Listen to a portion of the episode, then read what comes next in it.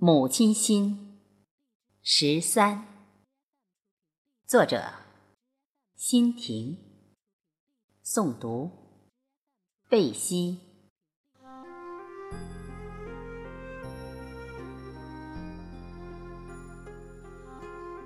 尽管儿子坚持着，坚持着，还是没有坚持到十一点，一歪头。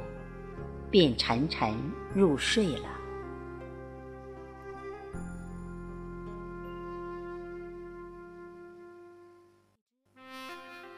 按他的约定，今晚我们不睡，好好的看着自己的家。而他晚饭前就开始唠叨我，不该再做与他无关的事，那语气。最好是放下手机，放下再再忙的事，只专心陪他，才不辜负这返校前的不足十二个小时。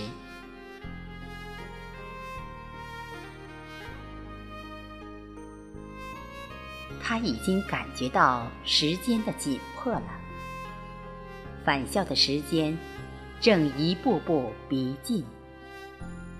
按他的话说，还没有待够，又该返校了。然后，他又征求我的意见：“妈妈，我带您张照片行吗？想了看看你。”我想了想，回答：“你不是会更想吗？想哭了咋办？”他说：“哭，也不当人面哭。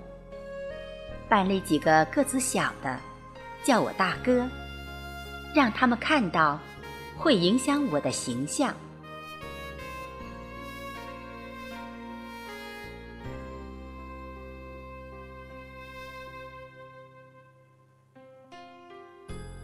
这次回来，学校。建议办理宿舍电话卡。谈到办理，我说还是办下好。想家打电话，需要啥也打电话。他竟坚决说不办，他一个电话也不会打。问他理由，竟然是东西不缺，打了更想家。真需要啥？他自己会买，想想也是，打了也无济于事，也不能回来。就是我们跑过去，只能给他带去东西、零食，放在门卫那儿，也不能见到他。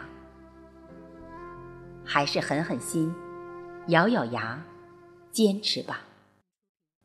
坚持到四周后回家的日子，哭也背地里哭。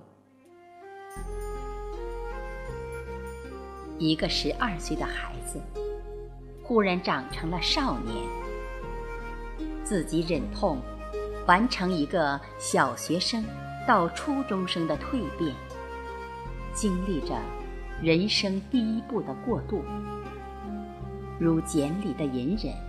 挣扎，我们帮不到他，只能远远的看着，感受着，陪着。再心疼，再疼惜，也不能跑过去，拿了冲动的剪子，帮他绞开那曾给予他历练的束缚，释放他的苦和痛。成长。需要代价。相比国外的教育和国内其他省份的教育，河北的孩子好像是最苦的。人口大省的残酷和教育形式，很多家庭不得不忍痛送走孩子。昨天无意谈到洗衣服。儿子忽然来一句：“很多小孩子都洗得很好，比我们强。我说多小，他用手比划高度，好像三二年级的样子，绝对没有十岁。白衣服、白袜子都洗得白白的。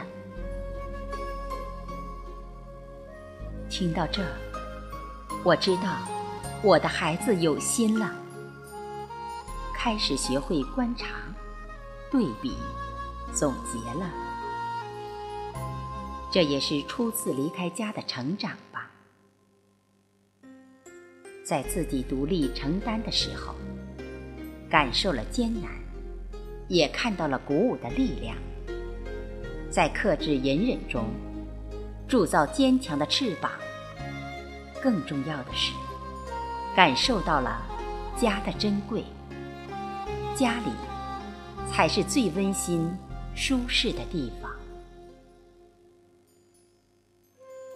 而这种思想，在这一天半的假期里，在他的行动、表情和不自觉流出的语言里，表达的越来越强烈。问他畏惧了吗？他说：“既然答应去。”就不会后悔。他又问我的感受，我知道这一刻我们是真正坐下来沟通了。这样的沟通很重要，也很珍贵。于是，我和盘托出心里的观点，认真的分析利弊给他。是人生的指导，也是疏导，为他解开心里的疙瘩。晚饭时，他吃得很开心，如同这几顿都吃得很开心。心情到位，就会把心融入。首先。是思念的心，度日如年的想念。原来他和我是一样的，只是因为学习和作息的紧张，他没有多余的时间。谈到对家里的想念，儿子竟然无意泄露一个细节：最实在想念难受时，就去买瓶饮料，雪碧。或可乐，催化自己入眠。如果没空了，就喝水，然后望望窗外的月亮，睡觉。想想那个十二岁的少年，喝下饮料，望着月亮的情景，我忍不住哭了。我的孩子。你是把明月做故乡了吗？还是想起来那是李白的月亮？而我真的感激天意的垂怜。